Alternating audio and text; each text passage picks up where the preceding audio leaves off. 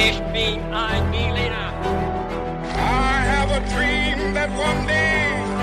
Wollen wir den totalen Krieg? Niemand hat die Absicht, eine Mauer zu errichten.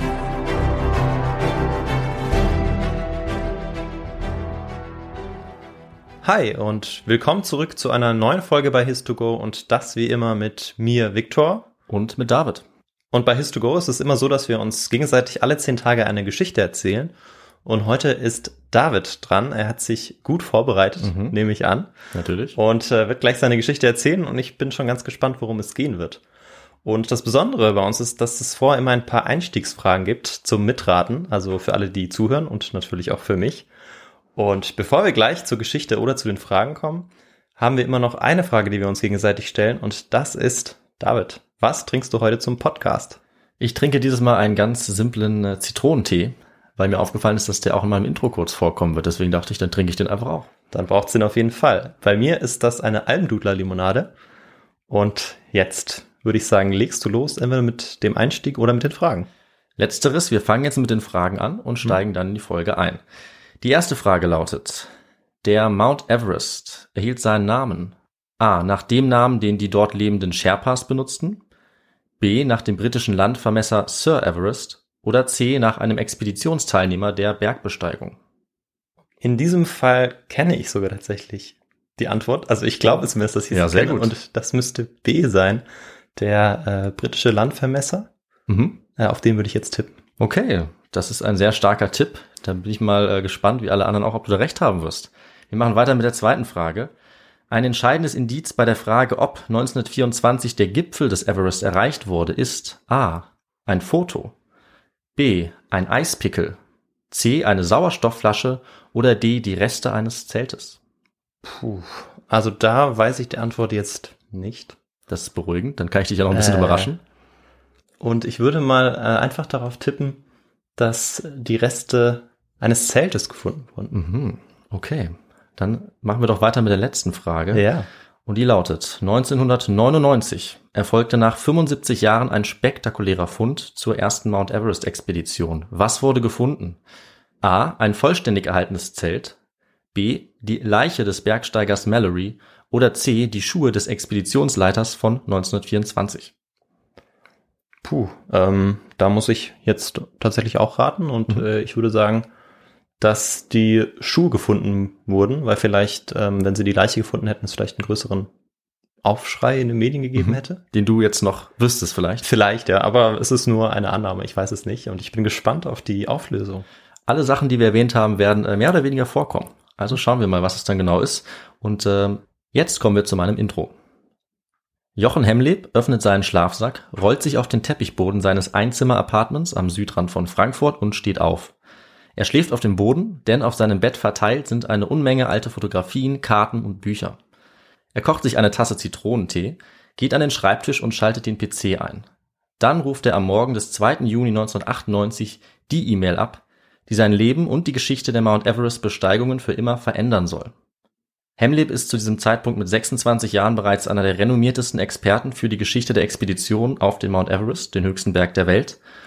Und unter all den Merkmalen und Details von allen Expeditionen und Besteigungen des Everest beschäftigt ihn ein Fall mehr als alle anderen.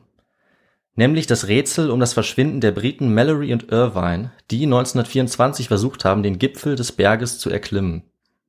Und mit dieser Besessenheit von Mallory und Irvine, von dieser Geschichte, so nennen es auch die Freunde von Hemleb, ist er nicht alleine, denn seit über 70 Jahren, damals und heute seit über 90 Jahren, kennt jede Person, die auf den Mount Everest klettert, diese Geschichte. Und viele von ihnen haben versucht, auf dem Gipfel nach Spuren zu suchen dieser ersten Expedition oder einer der ersten Expeditionen von 1924, um endlich herauszufinden, ob tatsächlich Irvine und Mallory als erste Menschen ganz oben auf dem Berg standen. Und wenn es eine Person gegeben hat, der wir das auch zutrauen können, diese Leistung zu vollbringen, dann war das George Mallory. Der war noch vor seinem Verschwinden eine Art Mythos geworden, so berühmt war er als Bergsteiger. Er galt als außergewöhnlich starker und eleganter Kletterer und er hatte auch an den vorherigen beiden Everest-Expeditionen bereits teilgenommen. Ein Freund und Bergsteigerkollege sagte über ihn, Zitat, er vollführte beim Klettern unnachahmliche Bewegungen, die allen Theorien widersprachen. Er setzte seinen Fuß in einem beliebigen Winkel gegen eine glatte Oberfläche, schmiegte seine Schulter an sein Knie und schnellte mit ungestürmem Schwung wieder in eine aufrechte Position. Was auch immer unbeobachtet zwischen ihm und dem Fels vorgehen mochte, der Anblick und auch das Ergebnis waren immer identisch. Eine ständige wellenförmige Bewegung, so rasch und kraftvoll, dass der Fels entweder nachgeben oder zerbersten musste. Dennoch, trotz dieser Fähigkeiten hat Mallory an jenem Junitag 1924 den Everest nicht wieder verlassen, ebenso wie sein Kollege Andrew Irvine oder Irvin. Irvine war eher ein Bergsteiger-Neuling. Er war als Sohn reicher Eltern in Oxford aufs College gegangen und war jetzt erst 21 Jahre alt, als er dann auch in diese Expedition berufen wurde. Er war weitgehend unerfahren, war nur in Nordwales auf kleinere Klettertouren gegangen und sein Expeditionsleiter sagte auch über ihn, dass er das Experiment der Expedition war als Teilnehmer. Mallory hingegen war sehr erfahren. Er war als Sohn eines Pfarrers auf die Welt gekommen und so früher konnte ist er auf alles Mögliche geklettert, was er irgendwie gefunden hat. Kirche, Baum, in den Alpen und noch anderswo. Mhm. Die beiden Männer waren jetzt geprägt von einer Art, ja, sehr starkem Idealismus und fast auch von kindlichem Optimismus. Sie wollten jeden Berg in Angriff nehmen, wie sie es gesagt haben. Und äh, sie haben sich dann bald auch angefreundet mit diesen ähnlichen Eigenschaften, spätestens als sie auf einem Schiff Richtung Indien unterwegs waren, um den höchsten Berg der Welt zu erklimmen. Und in den Jahren und Jahrzehnten, schließlich bis heute, sind eine Unmenge Theorien darüber entstanden, was jetzt bei dem berühmten Verschwinden dieser beiden vorgefallen ist, dem vielleicht größten Rätsel in der Geschichte des Bergsteigens. Es wurden Berechnungen aufgestellt, wann die beiden von ihrem letzten Lager aufgebrochen sind, wie schnell sie geklettert sind, wie lange ihre Sauerstoffvorräte gehalten haben. Es ging auch darum, wie sie charakterlich aufgebaut waren, wie sie mit dem mörderischen Aufstieg umgegangen sind und letztlich mit ihrem unausweichlichen Tod. Und vor allem treibt uns natürlich bis heute die Frage um, ob sie tatsächlich den Gipfel erreicht haben, 30 Jahre vor der offiziellen Erstbesteigung, ob sie dort gemeinsam angekommen sind, was ihnen anschließend zugestoßen ist, ob sie in den Tod gestürzt sind oder ob sie, nachdem ihnen der Sauerstoff zwangsläufig ausging, dann eine letzte Nacht auf dem Mount Everest verbracht haben, die für sie nicht mehr enden sollte. Seit dem 21. Juni 1924, also seit fast 100 Jahren, wird jetzt darüber gerätselt, seit der Expeditionsleiter Norton damals per Telegraph mitteilen ließ, Mallory und Irvine beim letzten Versuch ums Leben gekommen. Und bevor wir uns das jetzt ganz genau anschauen, stellen wir uns wie so oft erstmal die Frage, wie kamen sie dorthin? Warum kamen sie auf die Idee, an die Spitze der Welt, auf das Dach der Welt steigen zu wollen? Und um das besser zu verstehen, brauchen wir auch in dieser Folge was, Victor? Dafür brauchen wir auf jeden Fall den historischen Kontext, um diesen Mythos Everest zu verstehen. Ganz genau so ist es. Und äh, der Kontext unserer Folge ist ja dieses Mal sehr ähnlich wie bei der letzten Folge mhm. und auch bei unserer Terra Nova Expeditionsfolge. Also wir haben wieder die Briten, die die letzten Winkel der Welt erkunden wollen. Dieses Mal auch wieder eine ähnliche Zeit, die 1920er Jahre. Und wir wissen jetzt auch schon, nachdem Großbritannien dabei gescheitert war, als erste Nation den Südpol und den Nordpol zu erreichen, äh, das haben wir uns ja bei dieser Terra Nova Expeditionsfolge angehört, Danach wollten sie jetzt eben den sogenannten dritten Pol als erste erreichen. Und der dritte Pol, das war eben der höchste Punkt der Erde, die Spitze des Mount Everest. Auch in dieser Folge können wir sagen, als Kontext ist es ganz typisch, dass wir diese Gier der Briten nach Entdeckungen auch hier wieder finden, also nach Ruhm für ein Imperium, das um 1900 eben nicht nur das größte Kolonialimperium der Geschichte war, sondern auch die führende Nation von Entdeckern. Das ist ganz bezeichnend und es hat eben auch in so manchen spektakulären Geschichten resultiert, wie eben auch diesmal im Jahr 1924. Die Briten waren dabei typischerweise total versessen aufs Vermessen und Kartografieren, neben den Eroberungen, die sie natürlich auch gleichzeitig durchgeführt haben. Und sie wollten die letzten Terre Incognitae, diese letzten weißen Flecken auf der Landkarte, unbedingt füllen. Meistens waren sie dabei ziemlich optimistisch, dass die Expedition dorthin äh, so eine Art sportliches Vergnügen waren. Mhm. Also sie haben es als Herausforderung gesehen und dabei eben oft auch die Risiken unterschätzt. Das hast du in der letzten Folge auch so ein bisschen erklärt. Und ähm, das wird in diesem Fall auch unter anderem vorkommen. Und einige der großen Interessensgebiete und Faszinationsgebiete für die Briten, aber auch für andere, das waren jetzt zum einen die Polarregion, das war das Innere Afrikas oder Australiens und Arabiens und es war eben auch dieses Gebiet des Himalaya, in das auch erst seit kurzem immer mehr Europäer äh, dann eingeströmt waren, wo sie dann auch erst vor einiger Zeit Zutritt erlangt hatten. Äh, als erste waren das Jesuitenmissionare im 18. Jahrhundert. Die sind nach Tibet gelangt, später dann britische Abgesandte, die hatten allerdings am Anfang noch wenig Interesse an den Bergen selbst. Vielleicht auch deshalb, weil damals äh, noch ein ganz anderes Gebirge als das höchste Gebirge der Welt galt. Und Victor, da wollte ich dich fragen, ob du vielleicht eine Idee hast, äh, wovon denn die Leute damals ausgegangen sind, wo die höchsten Berge stehen sollten.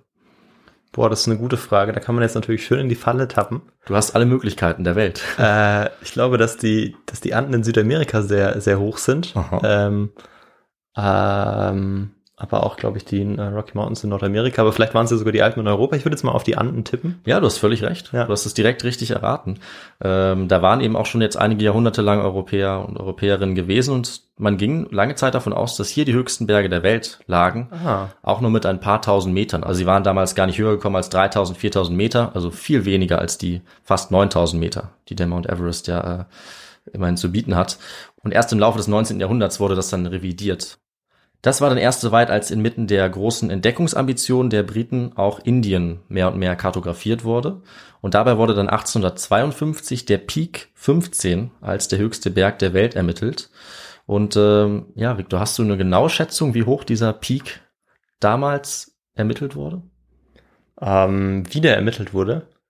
Also mit welchen Geräten oder wie hoch, äh, also wie hoch er ermittelt wurde? Wie hoch würde mir reichen? Aber wir können gerne auch über die Geräte sprechen, wenn du da äh, Expertenkenntnis nee, ich glaube, da müsste man andere Leute fragen.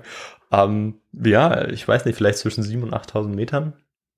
Sie waren tatsächlich schon deutlich näher dran. Ah, Äh, also, weißt du, wie hoch der Everest genau ist? Mh, 8.800 oder so? Ja, das ist sehr gut. Also die letzte Messung von 2020 hat ergeben, dass er 8.848,46 Meter hoch ist. Okay, ja, gar nicht so weit daneben. Ja. Und auch damals, ähm, ja, fast 200 Jahre vorher, waren die Leute schon sehr genau dran und äh, haben bis auf wenige Meter schon richtig ermittelt. Also mit Winkelmessungen. Äh, sie mussten dafür auf viele tausende Meter steigen, genau. Ich will gar nicht so genau über die Geräte sprechen. Das wird mir dann auch zu detailliert. Auf jeden Fall wussten sie ab dem Zeitpunkt ziemlich genau, wie hoch dieser höchste Berg der Welt ist. Ähm, und ja, die Briten waren natürlich nicht die ersten, nicht die letzten, denen diese erhabene Größe des Himalaya keine Ruhe gelassen hat. Auch die Völker Indiens äh, nannten den Himalaya schon lange Wohnsitz des Schnees und bis ins 19. Jahrhundert gab es auch nur wenige, die diesen Wohnsitz stören wollten. Das hat sich dann aber auch schnell geändert. Äh, der Himalaya war erstmal als Sitz der Götter bekannt, wo der Gott Shiva regieren sollte. Und das heißt, dass die einzigen, die dorthin gegangen sind für einige Zeit, Eremiten waren, Einsiedler oder auch Pilger, die sich hin und wieder mal dorthin begeben haben. Und für die Buddhisten Tibets waren diese Berge eben heilig. Deswegen wollten sie Ungläubige auf jeden Fall davor bewahren oder davon abhalten, diese heiligen Orte zu entweihen. Und aus diesem Grund hat Nepal von 1815 bis 1945 auch jeglichen Zutritt zum Himalaya von Süden untersagt. Und auf der anderen Seite hat auch Tibet versucht, im Norden den Zugang zu verhindern. Deshalb waren auch äh, 100 Jahre lang nur die Ränder des Himalaya erreichbar. Und äh, es war dann die Royal Geographic Society, die vielleicht berühmteste Gesellschaft für Expeditionen in Entdeckungsreisen, der wir ja auch die, Die Expeditionen aus der letzten Folge äh, verdanken, ja die Expedition zu den Quellen des Nils oder die Terra Nova Expedition zum Südpol. Also die waren sehr umtriebig. Diese Society hat dem Gipfel dann 1865 den heutigen Namen verliehen, den wir alle kennen, Mount Everest. Und, Victor, du hast völlig richtig gelegen natürlich, benannt ist der Gipfel nach Sir George Everest. Und weißt du, was der damals genau gemacht hat? Nee, über ihn weiß ich äh, eigentlich nichts. Also es ist so ein, so ein Faktenwissen, Ja. das ich habe. Ah, okay, ja, interessant, dass du genau das aber noch wusstest. Ähm, und ja, es ist eigentlich ganz einfach. Also er hat insgesamt die indischen Landvermessungsarbeiten überwacht. Also er war der Organisator, hatte jetzt persönlich nicht viel mit dem spezifischen Berg zu tun, sondern es war eher so, dass als dieser Berg dann ähm, kartografiert und benannt wurde, eben er einfach eine wichtige Person generell bei diesen Arbeiten waren.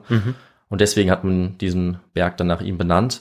Das, obwohl er selber übrigens dagegen war, überhaupt irgendeinen Berg nach ihm zu benennen. Er fand, dass Berge eigentlich ihre einheimischen Namen behalten sollten. Aber mit dieser Meinung war er ziemlich allein. Ja, und ganz untypisch als Brite. Auch äh, relativ so untypisch zurückhaltend zu für sein. die Zeit, wo es eher so eine koloniale, imperialistische Arroganz gab.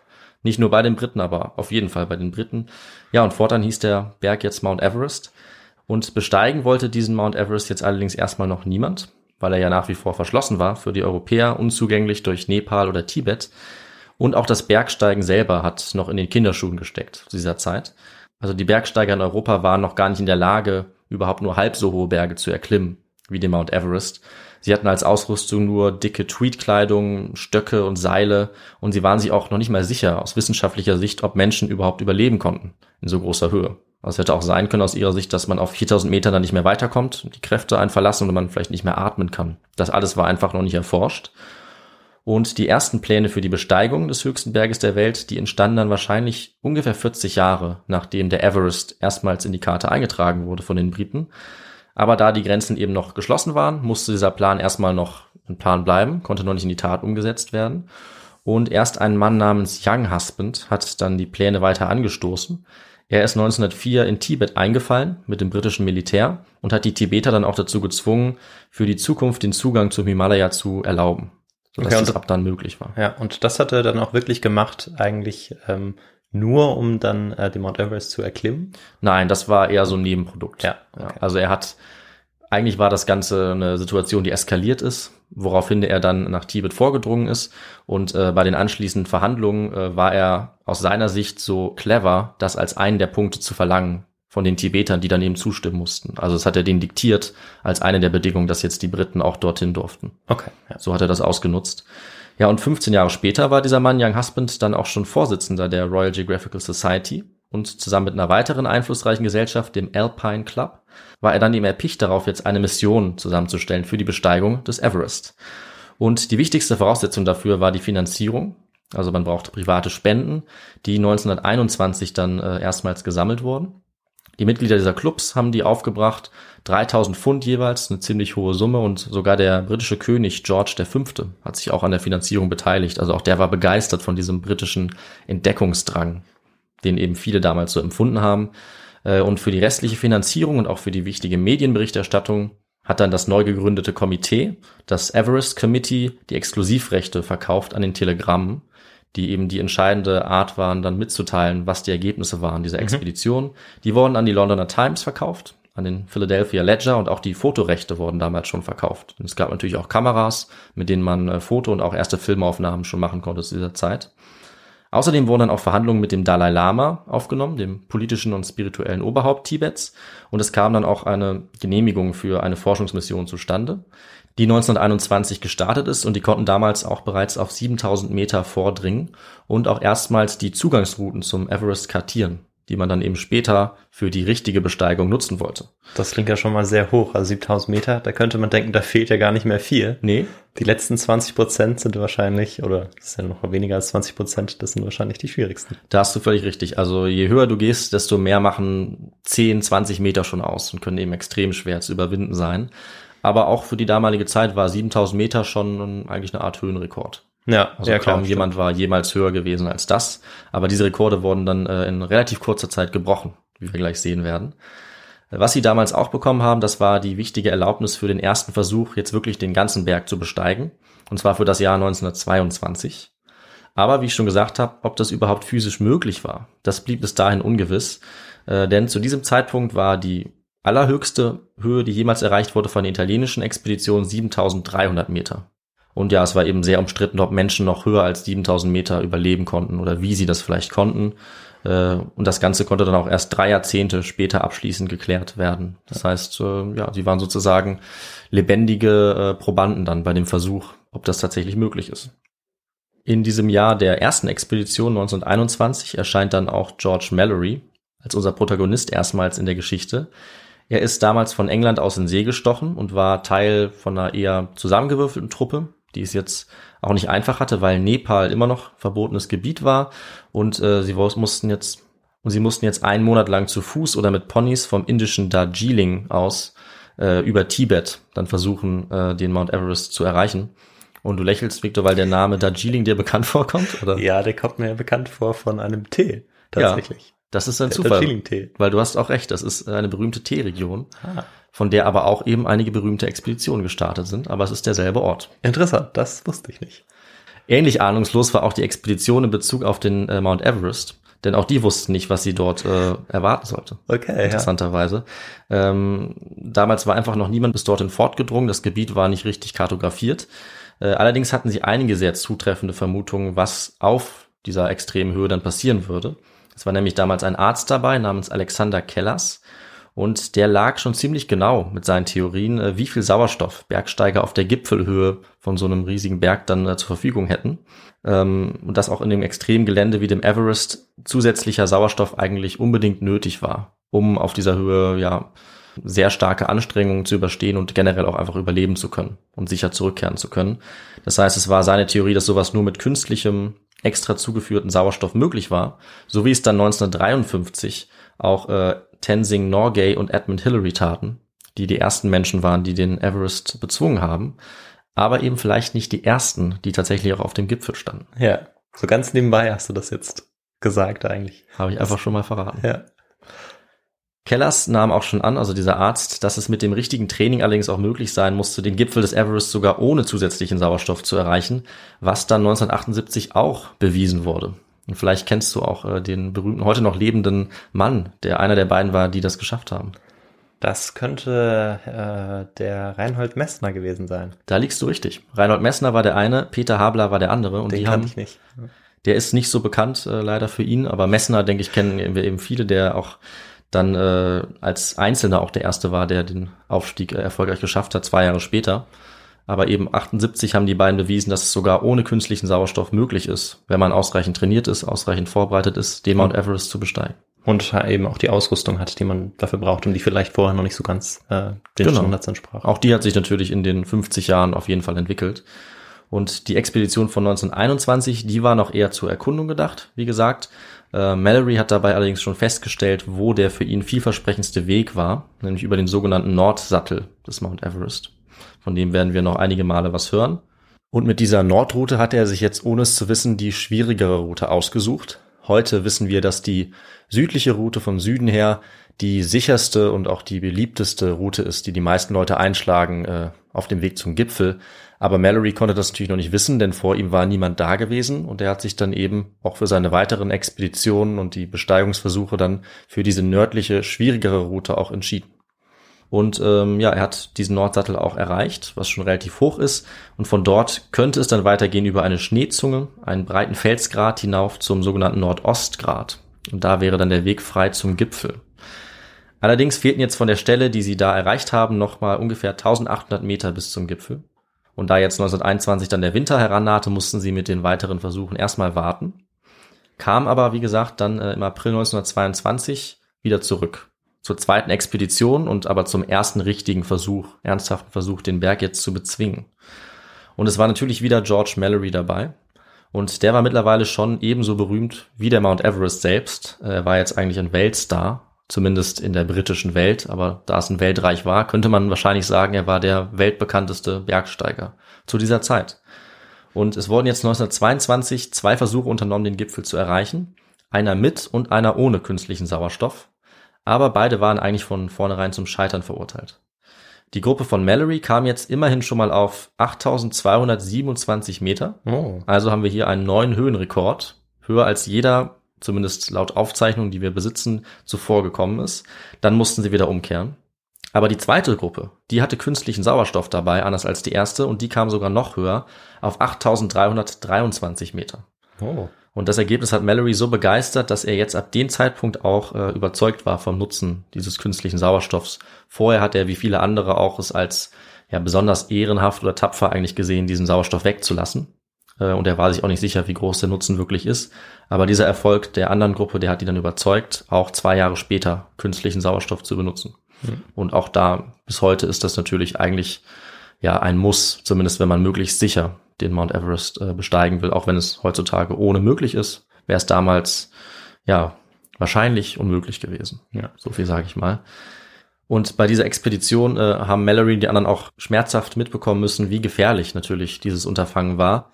Äh, es kam in diesem Jahr vor allem dann auch deswegen niemand mehr noch höher als das, weil bei dem letzten Versuch eine Katastrophe sich ereignet hat. Äh, Es kam eine Lawine, die abging und dabei sind sieben Träger gestorben, die diese Expedition begleitet haben. Und ähm, als es dann zwei Jahre später zur dritten Expedition kam, äh, waren natürlich die Leute vorbereitet und auch ein bisschen fatalistischer eingestellt, was sich dann auch als wahr erweisen sollte, weil eben auch diese Expedition ebenso katastrophal enden sollte wie die zweite. Die Expedition von 1924 wurde dann wie vorher auch von einem General namens Bruce geleitet. Der war so ein typischer britischer Kolonialoffizier, erfahren in der Himalaya-Region und er war auch ein Organisationstalent, also gut geeignet für den Job. Er war allerdings schon 58 und eher von schlechter Gesundheit. Und das Komitee, das verantwortlich war für die Auswahl jedes Mal dieser Expeditionsteilnehmer, das hat deswegen einen gewissen Edward Norton, einen Militäroffizier, zum Leiter der Bergsteiger vor Ort bestimmt, um dann wirklich den Berg zu erklimmen. Wir sehen jetzt hier, wie auch in anderen Expeditionen, dass das Militär relativ viel Einfluss hat, relativ stark mitmischt. Und auch die meisten Himalaya-Forscher waren zu dieser Zeit Militäroffiziere. Ja. Deswegen kamen auch nicht unbedingt immer die besten Bergsteiger mit, sondern auch mal diejenigen, die die besten Kontakte hatten oder die in Militärkreisen besonders angesehen waren oder sich dort irgendwie durchsetzen konnten. Und Norton, der jetzt der Leiter war, der Bergsteiger, der war aber auch sehr erfahren und gut geeignet und der war auch zwei Jahre vorher, 1922, Teil gewesen dieser Expedition. Es waren jetzt noch einige weitere Männer mit mal mehr oder mal weniger Bergerfahrung dabei, die ich jetzt nicht alle nenne, weil es eben schon einige waren. Aber einen müssen wir natürlich erwähnen, das war Andrew Irvine, der ja bisher nur kurz vorgekommen ist. Der war erst jetzt erstmals im Team, was auch daran lag, dass er erst 21 Jahre alt war. Sehr, sehr jung. Aber er war physisch topfit und er war immer gut gelaunt, was natürlich nicht zu unterschätzen ist auf diesen Expeditionen. Definitiv, so einen braucht man immer. Genau, weil die Moral eben einfach was nicht zu unterschätzen ist. ist. Wenn es eben um die Frage geht, kehren wir um, machen wir weiter, dann kann sowas ganz entscheidend sein. Er war außerdem ein geschickter Mechaniker, konnte immer wieder Ausrüstungsgegenstände reparieren. Auch das hat sich als unbezahlbar eigentlich herausgestellt während dieser Expedition. Und natürlich war 1924 George Mallory dabei, wie gesagt, weltberühmt. Und das Komitee hatte eigentlich die sehr schwierige Aufgabe zu entscheiden, ob sie ihn da fragen oder nicht. Denn er war jetzt schon 37 oder 38, also auch schon tatsächlich relativ alt für so eine Bergbesteigung, äh, zumindest laut der Literatur. Ich hätte gedacht, es geht noch, aber anscheinend äh, wäre es sogar besser gewesen, noch jüngere Leute dafür zu haben. Also es war so an der Grenze. Aber als den berühmtesten Bergsteiger der Zeit war natürlich klar, wenn sie ihn nicht fragen, wäre es irgendwie ein Affront, ihn einfach zu ignorieren. Aber wenn sie ihn fragen, dann ist auch klar, dass er eigentlich keine Wahl hätte abzusagen. Und er hatte mittlerweile eine Familie mit drei Kindern. Er hat als Lehrer gearbeitet und war natürlich nicht unbedingt äh, erpicht darauf, jetzt nochmal sein Leben zu riskieren, denn er hatte ja vorher gemerkt, dass es sehr schnell tödlich enden konnte. Äh, er hat sich dann mit seiner Frau beraten, konnte aber letztlich wohl nicht anders und hat dazu geschrieben, Zitat, wir, also seine Frau und er, waren beide der Meinung, dass es ziemlich schlimm wäre, wenn ich zusehen müsste, wie andere ohne mich den Gipfel bestiegen. Also hat Mallory's für seine Pflicht gehalten, mitzukommen. Er konnte es nicht ertragen, nicht ja, dabei zu ja. sein. Und ja, so hat er diese Expedition sozusagen vervollkommnet auch wenn er allerdings von Beginn an eine böse Vorahnung hatte. Und er hat einem Freund gesagt, dass er nicht glaubte, dass er lebendig zurückkommen würde. Okay. Womit ja. er auch recht behalten sollte. Ja, er hatte seine Erfahrung ja gemacht, wie du schon gesagt hast. Ja. Und ich hätte nicht gedacht, dass er äh, so zwiegespalten ist. Ja.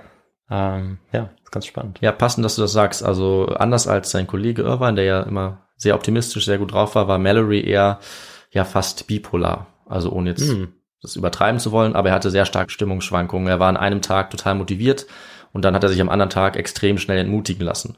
Also was das anging, ähm, war er nicht der einfachste Teilnehmer dieser Expedition. Also mhm. man musste ihn durchaus auch motivieren. Und vielleicht war er deshalb dann auch so ein gutes Team mit Irvine, weil der eben genau das konnte. Aber Mallory war vor allem ein sehr guter Bergsteiger. Was er nicht gut konnte, war er organisieren. Und ja, genau, er hatte eben auch so seine guten, seine schlechten Tage. War alles andere als verlässlich. Außer wenn es dann wirklich am Berg war, da war er dann schon top motiviert. Das ja. muss man schon sagen. Und darum ging es ja auch größtenteils. Genau. Deswegen durfte er eben auch nicht fehlen. Ja, und es ging jetzt los auf diese letzte Expedition von Mallory und Irvine. Sie sind wieder von Darjeeling gestartet, im Norden Indiens. Äh, dort sind die Teilnehmer eingetroffen per Eisenbahn oder per Schiff, vor allem eben aus England. Und am 25. März 1924 haben sie sich dann auf den Weg gemacht, meistens zu Fuß, nordostwärts nach Kalimpong, Pedong, dann durch die dampfenden Täler von Sikkim. Und anfangs war die Landschaft hier wahnsinnig üppig. Dann sind sie zum über 4000 Meter hohen Pass Yelebla gekommen, wo dann die Luft langsam kühler wurde. Dann bis in das Chumital und weiter nach Tibet. Dort wurde das Gelände dann ständig rauer bis zum kargen tibetischen Hochland. Und auf dem Weg dorthin gingen dann auch die ersten Teilnehmer schon verloren oder mussten aufgeben. Unter anderem auch der offizielle Leiter, General Bruce. Der war ja gesundheitlich eher angeschlagen und der musste jetzt zurückbleiben. Er hat Malaria bekommen und jetzt wurde der Offizier Norton dann auch zum offiziellen Leiter der Gruppe. Äh, und auch die anderen Teilnehmer hatten immer wieder gesundheitliche Probleme, vor allem Verdauungsstörungen, auch die Ruhe.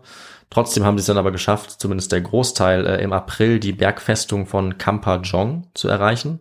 Und auf dem Weg nach Westen kam dann langsam auch der Mount Everest in Sicht zwischen den Nebelschwaden und den vielen Wolken. Und wie die anderen Expeditionen auch hat die Gruppe dann das Rongbuk oder Rongpu Basislager bezogen, jetzt schon auf 5200 Metern Höhe und nördlich des ja, massiven Everest. Und auch dort ist heute noch das Basislager, von dem eigentlich die meisten Expeditionen starten, wenn wir das heute nachvollziehen wollen.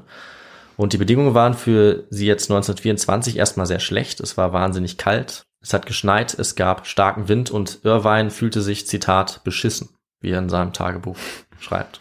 Obwohl mhm. er ja immer sehr optimistisch war, aber er war trotzdem nicht begeistert. Die Expedition hatte jetzt einfache Zwei-Mann-Zelte dabei aus Leinwand, äh, Irvine musste die gesamte Ausrüstung reparieren, vor allem die Sauerstoffgeräte, weil die fast alle kaputt gegangen waren. Also hier war es schon mal sehr nützlich, ihn dabei zu haben. Und diese Sauerstoffgeräte waren ja zentral, weil sie das auch in der letzten Expedition festgestellt hatten, dass die eben entscheidend geholfen hatten, noch höher zu kommen als die Leute ohne Sauerstoff.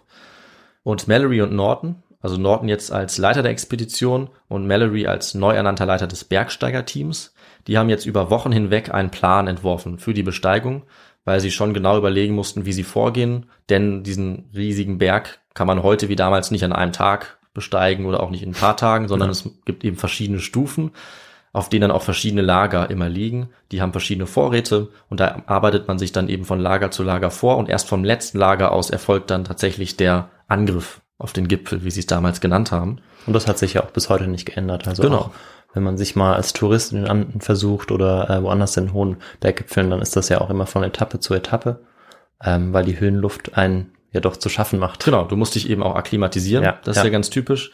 Äh, das Gute für die Leute damals war, dass sie jetzt schon über Wochen lang auf mindestens 4000 Metern Höhe waren. Aber es ist eben schon nochmal was anderes, auf 8000 Metern unterwegs zu sein. Also auch da musste man sich dran gewöhnen. Hm. Und deswegen hatten sie jetzt den folgenden Plan. Für diese verschiedenen Etappen sollten sie die Lager 1, 2 und 3 aufschlagen und ausrüsten. Von dort aus sollte dann die Route von Lager 3 zum Nordsattel des Everest führen. Das ist eben diese entscheidende Stelle, von der aus es dann weitergeht. Und eine Seilschaft sollte diese Wege dann auch erkunden, falls sie sich geändert hatten seit 1922.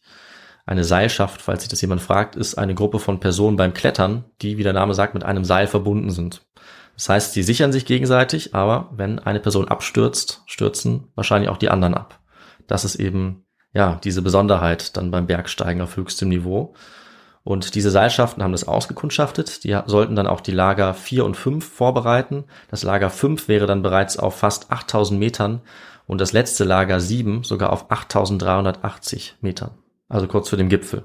Aber diese Lager waren jetzt noch nicht errichtet, sondern sie waren nur geplant. Und Norton, ein weiterer Kollege, Irvine und Mallory, die sollten sich auf den Weg machen, sollten dort eine Nacht schlafen, sich daran gewöhnen und dann eben Mitte Mai 1924 diesen Gipfelangriff durchführen. Die sind dann also aufgebrochen, zusammen mit äh, vielen einheimischen Trägern, die sie dabei hatten, ungefähr 150, und mussten dann direkt feststellen, dass äh, ihre Mission nicht gerade gesegnet war.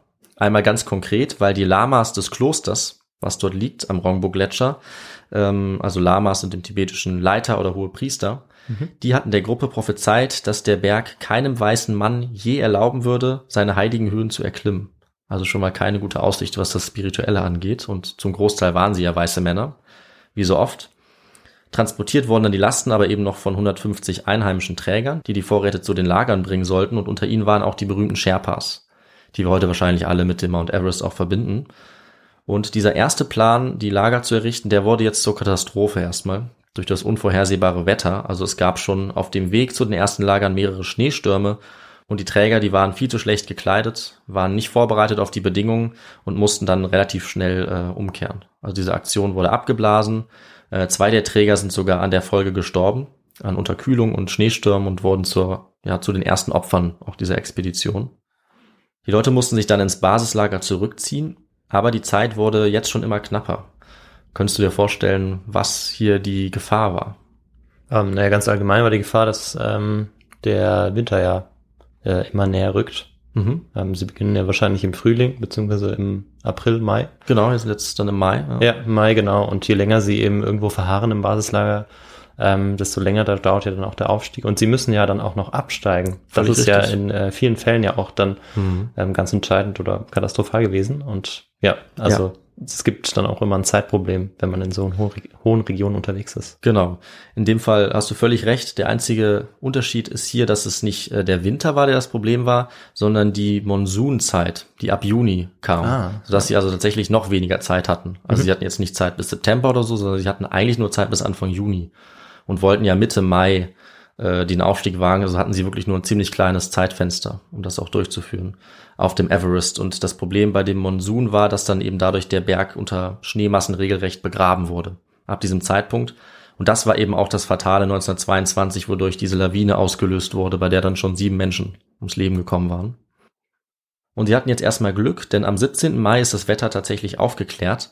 Und nicht nur das, auch der Abt dieses Klosters hat ihnen tatsächlich doch noch seinen Segen gegeben für den Aufstieg. Also immerhin ein gutes Omen, ja. wenn man so will. Und sie sind jetzt also mit neuem Mut wieder los. Sie konnten das zweite Lager schon mal erreichen und sind dann unter der Führung von Mallory auch auf diesen Nordsattel äh, gelangt, wo sie unbedingt ein Lager aufschlagen mussten. Sie haben dabei also Stufen in den Schnee getreten oder geschlagen mit dem Eispickel oder mit den Füßen.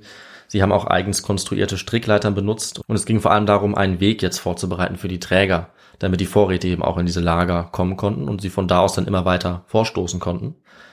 Die Expeditionsteilnehmer und Träger sind dann auch bis zum Lager 4 gekommen mit den Vorräten. Allerdings wurde auch dann das Wetter wieder so schlecht, dass sie zurück ins erste Lager kommen mussten und nur durch eine Rettungsaktion konnten sie auch noch weitere vier Träger vor dem Kältetod bewahren. Hm. Und weil die Zeit jetzt, wie gesagt, immer knapper wurde, kam es jetzt zu einer weiteren neuen Planung. Und sie haben jetzt entschieden, dass sie einfach bei besserem Wetter dann noch zwei schnelle, improvisierte Gipfelversuche starten wollten. Die sollten jeweils von zwei Bergsteigern durchgeführt werden. Einmal von Mallory und einem Mann namens Geoffrey Bruce. Und im zweiten Team oder der zweiten Seilschaft dann von Norton, dem Leiter, und einem gewissen Somerville. Das waren also die zwei Teams, die es versuchen sollten nacheinander. Und dafür haben sie sich jetzt erstmal wieder ins dritte Lager gewagt und dann mit 15 besonders zähen, starken Trägern und auch Irvine zur Unterstützung haben sie dann versucht, noch weiter vorzudringen. Das haben sie auch erstmal geschafft und am 1. Juni schließlich haben dann Mallory und Bruce als erste diesen Aufstieg gewagt. Also sie wollten jetzt wirklich zum Gipfel kommen. Sie haben den äh, langen Nordgrat an der Nordostschulter des Everest, also die Route zum Gipfel eingeschlagen, aber auch hier mussten sie wegen Schneestürmen erstmal wieder umkehren. Und es war dann die zweite Gruppe mit Norton, die es auf 8230 Meter geschafft hat und dort dann auch das sechste Lager aufgeschlagen hat. Also höher als jedes andere Lager zuvor und mitten in der sogenannten Todeszone des Everest, wie die auch heute noch genannt wird. Also die gefährlichste Zone, wo die Bedingungen am gefährlichsten sind und wo auch die meisten Menschen heute noch jedes Jahr eigentlich auch umkommen. Mhm. Also da ist es einfach wahnsinnig gefährlich und es gibt kaum einen Bereich auf der Erde, der lebensfeindlicher ist als die sogenannte Todeszone dann auf 7000, auf 8000 Metern. Und von dort hat jetzt diese zweite Seilschaft, Norton und Somerville, versucht, den Aufstieg zu schaffen über die Nordflanke des Berges, über unebene Felsplatten in so kalter und so trockener Luft, dass Somerville irgendwann aufgeben musste. Er konnte nicht mehr atmen und hat äh, wohl sogar einen Teil seiner, ja, seiner Luftröhre ausgehustet. So oh. schlimm wurde das. Und okay. da musste er natürlich aufgeben. Ja. Äh, der Leiter Norton allein ist noch etwas weiter gekommen. Das übrigens ohne künstlichen Sauerstoff und auf 8573 Metern erst musste er dann umkehren, sodass er einen Rekord aufgestellt hat, der auch für lange Zeit nicht mehr, zumindest nachgewiesenermaßen, gebrochen wurde. Nämlich bis 1953 erwiesenermaßen der Mount Everest bestiegen wurde. Er hat also diesen Rekord ja fast 30 Jahre lang gehalten. Dann musste er eben umkehren, weil auch ihn die Kräfte verlassen haben und er nicht riskieren wollte, dass er zwar auf den Gipfel vielleicht kommt, aber dann im Dunkeln zurückkehren musste. Ja. Und das wäre wahrscheinlich auch ein Todesurteil gewesen, weil es so schon schwierig genug ist und im Dunkeln nicht abzustürzen fast unmöglich war und ist. Also viel schlimmer kann es eigentlich nicht kommen auf dem Everest. Und wenn du nicht zurückkommst, dann kannst du auch nicht der Erste gewesen sein, der oben war. Und genau zu dem Problem werden wir ja wahrscheinlich noch kommen. Genau, denn das sagt zum Beispiel auch Reinhold Messner, eine erfolgreiche Besteigung bedeutet, dass man auch wieder unten ankommt. Das ist mhm. eigentlich der wichtigste Teil des Bergsteigens. Und äh, natürlich ist es auch, selbst wenn es dramatisch werden sollte, schwierig nachzuweisen, äh, dass man es geschafft hat, wenn man nicht überlebt. Ja. Ganz abgesehen davon. Dieser Höhenrekord war jetzt also erstmal aufgestellt und Norton und andere waren jetzt auch völlig entkräftet und sie wollten eigentlich die Expedition jetzt aufgeben und als beendet betrachten. Sie waren relativ weit gekommen und sie waren auch zufrieden. Sie waren ja fast am Gipfel. Also sie wären eigentlich völlig im Reinen mit sich gewesen, wenn sie jetzt einfach abgebrochen hätten. Allerdings, weiter unten hatten jetzt Mallory, Irvine und ein dritter Mann namens Odell andere Pläne. Sie haben jetzt äh, die Sauerstoffgeräte besorgt. Sie haben die hochgeschafft auf den Nordsattel und sie wollten damit ins Lager 6 gehen, dort übernachten und dann ein letztes Mal den Gipfel angehen, eben mit diesem Sauerstoff im Gepäck. Und den Gipfel, den wollte Mallory jetzt im Zweierteam mit Irvine erreichen, obwohl der viel unerfahrener war und zu diesem Zeitpunkt auch deutlich erschöpfter als der dritte Mann, Odell. Aber Mallory und Irvine waren inzwischen sehr eng befreundet und eigentlich unzertrennlich. Und Mallory selbst, der ja auch der Leiter war dieser Klettergruppe, dieser Bergsteigergruppe, der hat jetzt entschieden, dass eben sein Freund Irvine ihn begleiten sollte. Er war ja erst 21 Jahre alt. Und Irvine war ja auch hoch motiviert. Er war hoch motiviert, das ist vielleicht auch wichtig. Aber äh, der Leiter Norton zum Beispiel hat damals und später geschrieben, dass Oddle wahrscheinlich die bessere Wahl gewesen wäre, mhm. weil bei so einem schwierigen Aufstieg es entscheidend gewesen wäre, dass beide sich aufeinander verlassen können und dass beide eben möglichst kompetent sind. Und es dann eben auch sein kann, dass der vielleicht weltbeste Bergsteiger trotzdem eben Hilfe braucht von jemandem, der sich sehr gut auskennt. Und so hätte es eben sein können, dass Irvine als unerfahrener Bergsteiger dann eher eine Gefahr war oder zumindest eben dem anderen nicht helfen konnte. Ob das zutrifft, wissen wir nicht. Auf jeden Fall sind die beiden dann am Morgen des 8. Juni 1924 aufgebrochen mit eigentlich kaum mehr Ausrüstung als ihren Sauerstoffgeräten, einigen anderen Sachen, ähm, ja wie einem Seil natürlich, um sich zu sichern, Taschenmesser, ihren äh, Stiefeln mit Bergsteigernägeln versehen und auch einer Kamera, weil sie natürlich auch Fotos machen wollten. Und sie hatten jetzt vor sich das brüchige sogenannte gelbe Band aus ja, rauen Kalksteinplatten. Danach kommt eine fast senkrechte Wand, 30 Meter hoch, die als sogenannte erste Stufe bekannt ist. Dann kommt ein äußerst schwieriger Gradweg, die zweite Stufe. Danach dann die dritte Stufe mit einem Plateau hin zur Gipfelpyramide des Everest. Und all diese Hindernisse mussten sie eben bezwingen, was bei einem davon noch machbar war, aber alle hintereinander zu bezwingen war eben sehr schwierig. Und das alles musste eben auch ja, schnell genug erfolgen bevor die Zeit so weit vorangeschritten war, dass sie nicht mehr im Hellen zurückkommen konnten. Weil selbst wenn sie dann, wenn es noch hell wäre, auf dem Gipfel waren, würde das nicht unbedingt bedeuten, dass sie auch rechtzeitig vor Einbruch der Dunkelheit wieder unten ankommen und dann wären sie mehr oder weniger verloren gewesen. Ja, sie hatten einen Tag. Genau. Einen Tag, um es zu schaffen. Ja. Genau, also beziehungsweise sogar weniger als einen Tag. Also Ja. sie hatten einen Zeitraum des Lichts. Hm, Besser kann ich es jetzt nicht umschreiben. Also eben bis zur Dämmerung. Ja, und Odell, der nicht mitkam auf diesem letzten Weg, der hat damit angesehen, wie die beiden jetzt langsam außer Sicht geraten sind, losgegangen sind auf diese letzte Reise und er wurde so zum letzten Menschen, der sie lebend gesehen hat.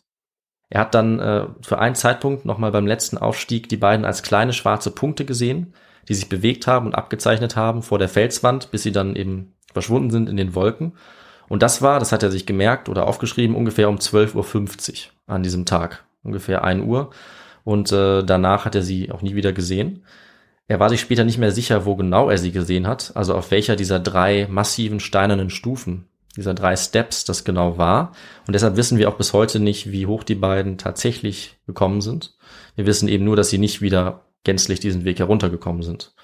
Und der Fotograf und auch offizielle Expeditionsberichterstatter John Noel, der schreibt dazu, das war der historische Höhepunkt unseres Abenteuers. Denn Mallory und Irvine entschwanden auf immer unseren Blicken. Immer höher hinauf gingen sie, dem blauen Himmel entgegen, höher und höher, höher als je ein Mensch gekommen war. Was weiter geschah, weiß niemand. Sie kamen nicht zurück. Ja, und so war es tatsächlich. Also die anderen Expeditionsteilnehmer haben gewartet und gewartet, bis dann klar wurde, dass Mallory und Irvine nicht mehr zurückkamen.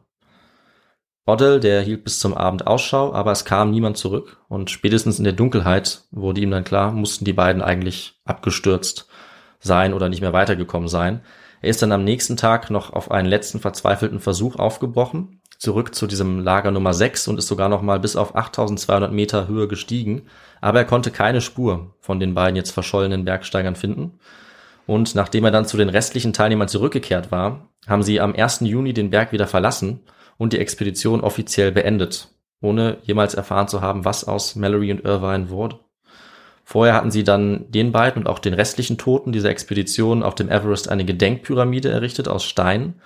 Und dann hat eben die Nachricht die Welt erreicht, wie ich es am Anfang zitiert habe, Mallory und Irvine beim letzten Versuch ums Leben gekommen. Das ließ äh, Norton nach England telegrafieren. Die Londoner Times hat das äh, veröffentlicht und die sind schlagartig zu tragischen Helden geworden in der britischen Öffentlichkeit oder eben sogar weltweit.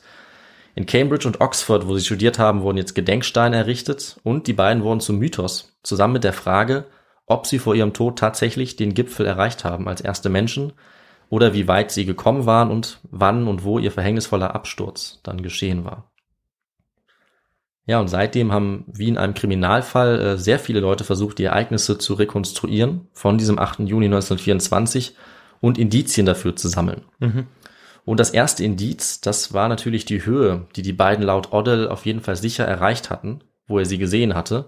Seiner Meinung nach die zweite Stufe, aber es könnte auch die erste oder dritte gewesen sein. Das geht dann eben immer um 30, 60 Meter mehr oder weniger. Aber es das heißt, dass sie wahrscheinlich auf ungefähr 250 Meter auf jeden Fall an den Gipfel herangekommen waren. Aber ob das stimmt oder wo genau er sie gesehen hat, ob er wirklich die beiden gesehen hat, das äh, ist bis heute unklar. Einen etwas konkreteren Hinweis gab es dann 1933, als zum ersten Mal wieder eine Expedition auf dem Everest war, eine britische Expedition auch. Die hat damals auf 8460 Metern Höhe einen Eispickel gefunden. Und Mhm. der konnte zweifelsfrei Andrew Irvine zugeordnet werden. Äh, Er lag einige hundert Meter von der ersten Stufe entfernt und hat dann die Frage aufgeworfen, Waren sie jetzt hier gestürzt äh, oder hatten sie diesen Eispickel zurückgelassen? Wie ist er dahin gelangt? Darauf gab es auch keine eindeutige Antwort. Und 1960 kam dann erst der nächste Bericht. Damals hat eine chinesische Expedition berichtet, dass sie unterhalb der zweiten Stufe eine Zeltstange entdeckt haben und einen Seilrest. Und eigentlich konnte keine andere Expedition so hoch Ausrüstungsgegenstände hinterlassen haben. Aber dieser Bericht wurde damals nicht offiziell bestätigt. Also auch hier eine weitere Unsicherheit. Der nächste richtig interessante Aspekt oder das nächste Indiz, das kam dann von einem chinesischen Bergsteiger namens Wang Hongbao. Der war 1979 auf dem Everest und hat damals zu einem japanischen Bergsteiger gesagt, dass er nur vier Jahre vorher einen englischen Toten gefunden haben wollte, der auf 8100 Metern Höhe lag, nur wenige Schritte vom damaligen Camp entfernt und mit sehr alter Kleidung, die anscheinend bei der Berührung zerfallen war. Mhm. Wer könnte das nur gewesen sein, Victor? Das Tja. ist die große Frage. Genau, es gäbe auf jeden Fall zwei sehr heiße Kandidaten dafür. Aber wahrscheinlich auch noch ein paar andere. Das stimmt auch wiederum, genau, weil wir haben ja auch von den anderen Teilnehmern, von den Trägern gehört, die auch ums Leben gekommen waren. Und mehr konnte dieser Hong Bao auch nicht berichten, das alles auch nicht auf Englisch, weil äh, er konnte kein Japanisch und der Japaner ihn auch nicht verstehen, also das Ganze war nur Zeichensprache. Also mehr als diese sehr vagen Details eines englischen Toten, immerhin, haben wir nicht, aber irgendwie war er sich anscheinend sicher, dass es ein Engländer war. Hm. Und schon am nächsten Tag, nachdem er das berichtet hat, ist er selber ums Leben gekommen durch eine Lawine. Ah, und deshalb konnte man ihn dann auch nicht weiter befragen. Genau. Er hat nie mehr gesagt als diesen einen mhm. ja, Satz in, mit Gestik und Mimik zu diesem Japaner, der das berichtet hat. Mehr wissen wir nicht, äh, aber tatsächlich wird sein Bericht als authentisch wahrgenommen. Also wir gehen davon aus, dass er tatsächlich einen Toten gefunden hat, vermutlich einen Engländer. Wer das sein könnte, dazu äh, kommen wir später noch. Erstmal kommen wir jetzt aber zur Expedition, die den entscheidenden Fund gemacht hat, der bis heute der große Fund ist. Und dazu kehren wir jetzt wie bei unserem Intro wieder zurück ins Jahr 1998. Jochen Hemleb hat jetzt mit Eric Simonson und Larry Johnson eine Suchexpedition organisiert, die ganz konkret Irvine und Mallory finden sollte, um auch ihr Schicksal aufzuklären. Hemleb war zu diesem Zeitpunkt eine Art Koryphäe auf dem Gebiet der Everest-Geschichte oder der Forschung. Also er kannte sich mit allen Expeditionen ganz genau aus. Er hatte alle Theorien äh, recherchiert, überblickt, hatte seine eigenen Ideen und hatte vor allem auch konkrete Pläne, wo genau er jetzt suchen wollte, um möglichst wahrscheinlich einen der beiden oder beide zu finden. Und das größte Indiz war eben dabei dieser Eispickel von Irvine, weil er und die anderen sind davon ausgegangen, äh, dass man neben diesem Eispickel in der Nähe auch Irvine finden würde, dass er eben in der Nähe gestorben wäre. Mhm. Und mit einem Team aus den USA, Großbritannien und Deutschland sind sie jetzt äh, ein Jahr später auf den Everest gestiegen, 1999, und dort gelang ihnen dann der Sensationsfund.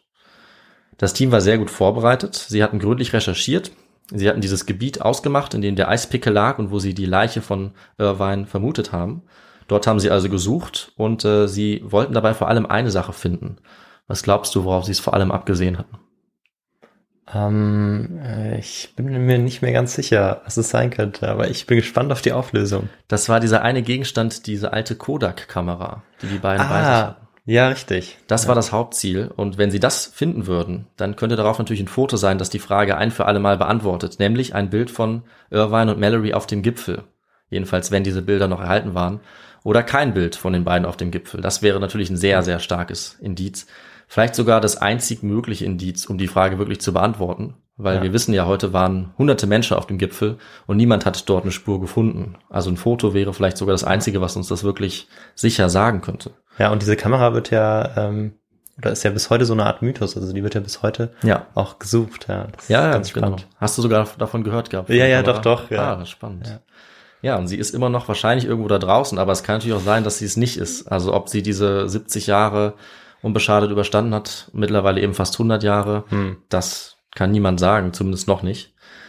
Aber das Team der beiden hat ja, wie gesagt, was gefunden. Sie haben jetzt unterhalb dieses gefährlichen gelben Bandes ein regelrechtes Grab erstmal gefunden. Dort lagen ein halbes Dutzend Bergsteiger, die aber in der Zeit vorher gestorben waren. Also in dieser Region sind einfach sehr viele abgestürzt in den sicheren Tod und ja, die liegen dort wie in einer Art natürlichem Friedhof, unberührt bis heute. Äh, sie konnten feststellen, zum Beispiel an der Kleidung, dass die erst vor kurzer Zeit gestorben waren. Also dass niemand von denen äh, von der Expedition 1924 war. Äh, und einer der Teilnehmer ist dann weitergeklettert, bis ihm am Hang etwas aufgefallen ist, ganz in der Nähe. Ein Flecken weiß, wie er sagt, weißer als der Fels ringsum und sogar weißer als der Schnee. Und bei näherer Betrachtung wurde klar, dass er einen Leichnam gefunden hatte, der sehr alt war, aber sehr gut erhalten. Durch die Witterung war der Großteil der Kleidung abgetragen und der nackte Rücken war jetzt zu sehen, weiß wie Marmor. Der Körper lag der Länge nach ausgestreckt, mit dem Gesicht nach unten, die Finger noch hoch erhoben und in den Berg gegraben, so als würde er versuchen weiterzuklettern. Ein Bein war ganz eindeutig gebrochen am Schienenbein, das andere lag wie zum Schutz darüber. Und eindeutig zu sehen war auch ein sehr gut erhaltener Nagelschuh, wie ihn die Expeditionsteilnehmer 1924 typischerweise getragen haben womit wir auch eine Antwort haben. Es war tatsächlich ein Leichnam, den sie gefunden haben. Damit lag ich in meiner Vermutung völlig daneben. Ich hatte tatsächlich noch nicht davon gehört. Ja. Ähm, aber ja, das ist natürlich tatsächlich die spektakulärste Art und Weise, der einen Fund zu machen. Genau. Ja. Also genau das, was sie sich erhofft hatten. Jetzt war natürlich nur die Frage, wer dieser Leichnam war. Und das ja. waren eigentlich ja vor allem zwei Kandidaten, Mallory oder Irvine. Und sie waren sich eigentlich sicher und haben direkt gesagt, es muss Irvine sein, weil er war ja in der Nähe dieser Eispickel-Position gefunden. Und was sie dann allerdings äh, tun konnten, das festzustellen, das war die Kleidungsreste zu analysieren. Also haben sie sehr vorsichtig die verschiedenen Gegenstände angeguckt. Und am Hemdkragen der Kleidung, die noch übrig war, kam dann die Gewissheit, dort stand G. Mallory. Das heißt, sie hatten tatsächlich nicht wie erwartet Irvine gefunden, sondern George Mallory, der seit 75 Jahren in dieser Position lag 1999 haben sie ihn wiedergefunden. Sie konnten ihm jetzt ins Gesicht sehen. Seine Augen waren geschlossen. An der Stirn hatte er eine schwere Verletzung, die wahrscheinlich zu seinem Tod geführt hat. Und damit war eigentlich auch klar, dass Mallory wohl nicht der Leichnam war, den der Bergsteiger Wang Hongbao gefunden hatte, denn der hatte wohl mit dem Gesicht nach oben gelegen und auch mit offenem Mund gelegen und außerdem viel näher am chinesischen Lager, mhm. also in einer mhm. ganz anderen Position. Das heißt, durch diesen Fund hatten sie jetzt eine relativ gute Vorstellung, dass derjenige wahrscheinlich Irvine war und der, den sie jetzt gefunden hatten, eben Mallory. Und Mallory haben sie jetzt natürlich genauer untersucht. Sie haben bei ihm Briefe gefunden. Sie haben ein Taschenmesser gefunden und andere Gegenstände. Allerdings nicht die erhoffte Kamera, ja, ja. die natürlich, da habe ich ja auch schon angedeutet, das Ganze hätte klären können, aber nach der wir heute immer noch suchen. Mhm. Und eine Sache, die sie nicht gefunden haben, das ist das Indiz, was auch ganz entscheidend ist. Und zwar, auch das war ja eine Frage, was sie nicht gefunden haben, war ein Foto. Denn Mallory war dafür bekannt, dass er immer ein Foto seiner Frau dabei hatte sein ganzes Leben lang. Und was wollte er mit diesem Foto machen? Er wollte das Foto auf dem Gipfel des Mount Everest lassen, wenn er ihn erreichen würde. Und da jetzt das Foto nicht da war, liegt natürlich die Vermutung nahe, dass er das Foto tatsächlich auf dem Gipfel gelassen hat, nachdem er ihn bestiegen hat. Und das ist äh, eins der stärksten Argumente, die die Befürworter der These eigentlich vertreten, dass die beiden es tatsächlich geschafft haben oder dass Mallory es zumindest geschafft hat. Es gibt natürlich allerdings auch sehr viele Argumente, die dagegen sprechen. Mhm. Äh, und auch wenn ich jetzt nicht auf alle eingehen kann, auf die zahlreichen Theorien und Belege, ähm, sind wir, glaube ich, auch dann nicht schlauer, wenn wir uns das alles angeguckt haben. Also die Wahrheit ist tatsächlich, dass wir heute, 2022, immer noch keine Antwort darauf haben, ob die beiden den Gipfel erreicht haben, wie genau Mallory gestürzt ist, wie er gestorben ist und wo Irvine heute noch liegt. Also der wurde nicht gefunden und auch andere Indizien wurden seitdem kaum gesammelt. Was wir wissen, ist eben, die beiden sind äh, aufgebrochen, vielleicht zu spät und waren vielleicht noch nicht weit genug, als sie zum letzten Mal gesehen wurden, gegen 1 Uhr. Wir können davon ausgehen, dass ihnen irgendwann der Sauerstoff ausgegangen ist, denn wir können nachrechnen, dass er wahrscheinlich nicht weit genug gereicht hat, um auch den Abstieg dann wieder zu reichen. Und wahrscheinlich sind die beiden in der Dunkelheit irgendwann äh, dazu gezwungen gewesen, weiterzulaufen. Entweder nachdem sie den Gipfel erreicht hatten oder nachdem sie abgebrochen waren. Mhm. Ob sie das wirklich durchgezogen haben, auch das lässt sich nur spekulieren weil Mallory äh, hatte wahrscheinlich den unbedingten Willen, das zu erreichen, aber ob er auch das Leben von seinem Freund aufs Spiel setzen wollte, das ist unklar. Und die beiden mussten wahrscheinlich davon ausgehen, dass wenn sie den Gipfel erreichen würden, dass dann eben nicht genug Zeit mehr da war, um lebendig und auch noch im Hellen wieder runterzukommen. Also irgendwann muss einer der beiden ausgerutscht sein und die beiden waren ziemlich sicher aneinander gebunden, denn am Körper von Mallory wurden Seilreste gefunden und auch gebrochene Rippen, was dafür spricht, dass er eben an diesem Seil äh, gehangen hat und sich diese Verletzung zugezogen hat, sodass die beiden wahrscheinlich gemeinsam abgestürzt sind, nachdem einer oder beide gestolpert sind und Irvine dann wahrscheinlich auch irgendwo in der Nähe dieses Fundorts vermutlich bis heute liegt. Ja, man hat ihn nie gefunden. Nee, bis heute noch nicht. Das könnte sich wirklich eben jederzeit ändern. Ähm, und ja, ob sie vorher auf dem Gipfel waren, das könnten wir eben in Zukunft dann erfahren, wenn das fehlende Foto da gefunden werden würde, aber das ist natürlich sehr unwahrscheinlich, oder wenn eben doch diese Kamera noch auftauchen würde, vielleicht bei dem Leichnam von Irvine. Und alle Expeditionen, die seit 1999 erfolgt sind, die konnten keine weiteren Informationen sammeln, die eigentlich nennenswert sind. Also vor allem eben nicht die Leiche von Irvine, vor allem nicht die Kamera. Ja, und damit haben wir uns jetzt mit dieser Geschichte einen Fall angeschaut, der bis heute nicht ganz gelöst werden kann. Vielleicht ändert sich das schon bald. Vielleicht äh, gibt es auch ein paar Theorien von unseren Zuhörerinnen und Zuhörern, was vielleicht am wahrscheinlichsten ist. Ich kann auf jeden Fall nur empfehlen, sich das Ganze noch genauer anzuschauen. Äh, man kann sich da sehr detailliert vertiefen, man kann sehr viel Zeit damit verbringen. Es gibt sehr viele spannende Indizien und genaue Berechnungen und Aussagen, beispielsweise auch von Messner. Der ist zum Beispiel der Meinung, dass sie es auf keinen Fall geschafft haben können. Andere sagen, es ist sehr wahrscheinlich, dass sie es geschafft haben. Also es ist bis heute hoch umstritten. Und ich könnte jetzt nicht sagen, was am wahrscheinlichsten ist. Fest steht auf jeden Fall, der Mount Everest bleibt Mittelpunkt der Faszination für viele Menschen, die heute auch noch jedes Jahr den Aufstieg wagen, die dort ihr Leben riskieren, die dort auch sterben und die auch nicht zuletzt die Umwelt immer auf eine Belastungsprobe stellen, also durch diesen zahlreichen Verkehr, durch den ganzen Müll, der auch auf Mount Everest landet, den dieser Berg eben durchmachen muss. Und das alles für den Ehrgeiz und für die Aussicht, auf dem höchsten Punkt der Welt zu stehen, was auch Mallory Irvine und viele andere vor knapp 100 Jahren schon angetrieben hat und davon zeugt Mallorys ewige Ruhestätte bis heute. Und wahrscheinlich eben auch die von Irvine, der dort irgendwo liegen muss. Ja, mit diesen ähm, etwas dramatischen Worten sind wir jetzt am Ende angelangt. Äh, ich wärme mich, glaube ich, jetzt wieder auf mit meinem Tee nach der Geschichte und Viktor, ich übergebe wieder an dich. Ja, vielen Dank, David, äh, für diese Geschichte. Ich habe äh, auch irgendwann aufgehört, äh, zwischendurch zu trinken, weil die äh, Geschichte so spannend war.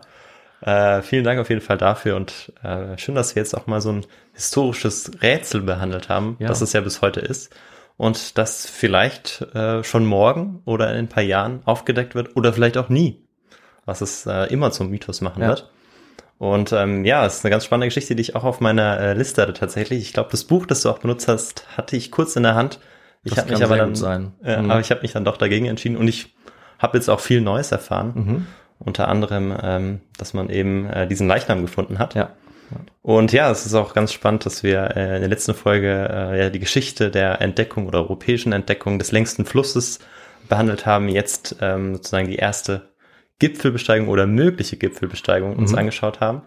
Äh, also was Entdeckungen angeht, haben wir jetzt schon relativ viel abgedeckt. Vielleicht könnte als nächstes noch die äh, Entdeckung oder die Entdeckungsreisen zum tiefsten Punkt ähm, ja, ja, das wäre ein schönes Thema. Genau, kommen. der Marianengraben. genau, der Marianengraben. Wir hatten auch den Nordpol. Also es gäbe einiges, um diese Serie fortzusetzen, was ja auch ganz spannend ist, wenn man äh, ja diese verschiedenen Puzzleteile immer mehr zusammensetzen kann, weil wir haben zwar einen ähnlichen Kontext, aber dann doch ganz andere Umstände. Jetzt eben in 8000 Metern Höhe, ja, aber du sagst dann vielleicht in vielen tausend Metern Tiefe. Ja, so ist es, so ist es. Und ja, dann würde mich eigentlich als letztes äh, vor allem interessieren, ähm, ja, was es äh, für Literatur dazu gibt, also wo vielleicht diese ganzen Informationen und Quellen äh, gut gesammelt sind. Das sage ich dir sehr gerne. Erstmal sage ich natürlich, wer mich auf die Idee gebracht hat oder uns, weil du hast das Thema ja auch. Äh, uns haben mehrere Leute geschrieben, äh, unter anderem zuletzt auch Marcel. Und am besten zusammengefasst fand ich das eigentlich in dem Buch Die Geister des Mount Everest, die Suche nach Mallory und Irvine von 1999. Und das Tolle daran ist eben, dass dieses Buch geschrieben ist von den Leuten, die bei der Expedition selber dabei waren. Ah, super. Ja, ja also die Autoren sind Jochen Hemleb, Larry Johnson und Eric Simonson. Also die haben die Expedition durchgeführt, sie haben dabei gefilmt, also auch eine Dokumentation gedreht und sie haben eben tatsächlich auch dieses Buch veröffentlicht. Und soweit ich das überblicken kann, sind die Ergebnisse seitdem auch immer noch ja ziemlich aktuell. Also wie gesagt, viel konnte in den nächsten 20 Jahren auch nicht herausgefunden werden. Und das Buch ist sehr spannend geschrieben, weil es diese beiden Expeditionen immer wieder vergleicht. Also die mhm. haben dann eben auch Probleme, die haben äh, auch Gefahr, die sich 1999 aussetzen. Und sie wechseln immer zwischen diesen beiden Geschichten. Deswegen ist es, finde ich, sehr spannend zu lesen. Auch sehr hilfreich war das Buch Everest, die Geschichte seiner Erkundung ähm, von Stephen Venables und Ed Douglas. Also auch da habe ich einiges rausgezogen. Und es gibt auch ein Buch von ähm, Messner selbst, der auch äh, seine Meinung dazu schreibt, 1999, mhm. nachdem Mallory gefunden wurde. Naja, und natürlich sehr, sehr viele Theorien im Internet, ja, sehr viele Blog-Einträge, sehr viele Meinungen. Das alles ist auch sehr spannend, sich da eigentlich so richtig drin zu verlieren. Äh, deswegen mussten wir irgendwann mal einen Cut machen, ja. bevor wir äh, nur noch über solche Theorien reden. Ja, man merkt, du hast dich auf jeden Fall intensiv damit beschäftigt. Und äh, ich glaube, ich werde mich da auch noch mal äh, vertiefen, weil ich das Thema einfach super ja, spannend finde. Mhm. Und dann komme ich jetzt äh, zu dem Teil, ähm, der immer am Schluss kommt, und zwar äh, zu dem Teil, wie man uns unterstützen kann. Mhm. Und äh, da gibt es ganz viele Möglichkeiten äh, und vorher noch ein großes Dankeschön an die vielen Nachrichten, die wir erhalten haben. Und äh, unterstützen könnt ihr uns, indem ihr uns äh, einfach ja, Nachrichten zukommen lasst. Das könnt ihr auf ganz vielen unterschiedlichen Kanälen, ähm, über unsere Website, über das Kontaktformular, äh, über unsere E-Mail-Adresse, die äh, kontakt.histogo.de oder äh, über unsere Social Media Plattform. Dort könnt ihr uns auch folgen. Ansonsten könnt ihr uns noch bewerten bei den unterschiedlichen Podcast-Plattformen, die ihr nutzt. Das ist immer hilfreich für uns mhm. und für unsere Sichtbarkeit. Und es gibt natürlich auch die Möglichkeit, uns zu unterstützen, finanziell zu unterstützen, und zwar über unseren Shop. Und äh, ja, natürlich auch direkt per Überweisung. Da freuen wir uns natürlich auch immer riesig. Dann können wir weiter investieren, uns die Literatur zulegen und äh, auch die Ausrüstung noch weiter verbessern. Ja, dann habe ich, äh, glaube ich, das meiste gesagt. Ja, ich bin zufrieden. Sehr gut. Und es gibt diesmal nicht in zehn Tagen die nächste Folge. Stimmt. Weil ja Ende Februar ist immer so eine Art Ferienzeit für uns oder podcastfreie genau, Zeit. die einzige im Jahr, wo wir noch mal ein bisschen reflektieren können, wo wir quasi äh, ja zehn Tage frei haben oder nicht mal zehn Tage, sondern ein bisschen länger und das ist immer ganz praktisch. Und deswegen nutzen wir das, äh, um ja sozusagen dann noch stärker aus unserer kleinen Pause zurückzukommen. So ist es genau mit äh, der neuen Folge am 10. März dann. Mhm. Äh, ich weiß noch nicht, worum es gehen wird. Äh, muss mir noch ein Thema aussuchen, aber ich habe ja viele Tipps bekommen mhm. äh, von euch Zuhörenden und ähm, dann äh, bleibt uns nur noch übrig, uns zu verabschieden. Ähm, wir hören uns dann in ja, 18, 19 Tagen wieder, sowas um den Dreh, mit der neuen Folge am 10. März. Und bis dahin bleibt weiterhin gesund und macht's gut. Bis dahin, ciao.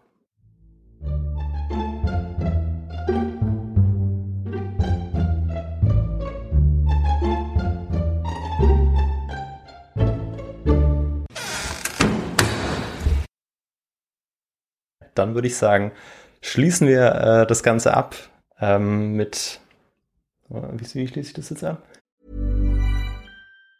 Mom deserves the best, and there's no better place to shop for Mother's Day than Whole Foods Market. They're your destination for unbeatable savings, from premium gifts to show-stopping flowers and irresistible desserts. Start by saving 33% with Prime on all body care and candles. Then get a 15-stem bunch of tulips for just $9.99 each with Prime. Round out Mom's menu with festive rosé, irresistible berry chantilly cake, and more special treats. Come celebrate Mother's Day at Whole Foods Mom deserves the best, and there's no better place to shop for Mother's Day than Whole Foods Market. They're your destination for unbeatable savings, from premium gifts to show-stopping flowers and irresistible desserts. Start by saving 33% with Prime on all body care and candles. Then get a 15-stem bunch of tulips for just $9.99 each with Prime. Round out Mom's menu with festive rosé, irresistible berry chantilly cake, and more special treats. Come celebrate Mother's Day at Whole Foods Market Market. Normally, being a little extra might be a bit much, but not when it comes to healthcare. That's why United Healthcare's Health Protector Guard fixed indemnity insurance plans, underwritten by Golden Rule Insurance Company, supplement your primary plan so you manage out of pocket costs. Learn more at uh1.com.